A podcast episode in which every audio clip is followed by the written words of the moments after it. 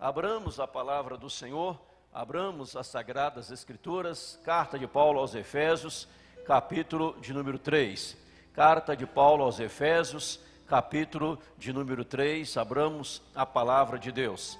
Carta de Paulo aos Efésios, capítulo de número 3, abramos as sagradas escrituras e nós vamos ler dos versos 14 ao verso 21, ok? Efésios capítulo 3, dos versos 14 até o verso de número 21.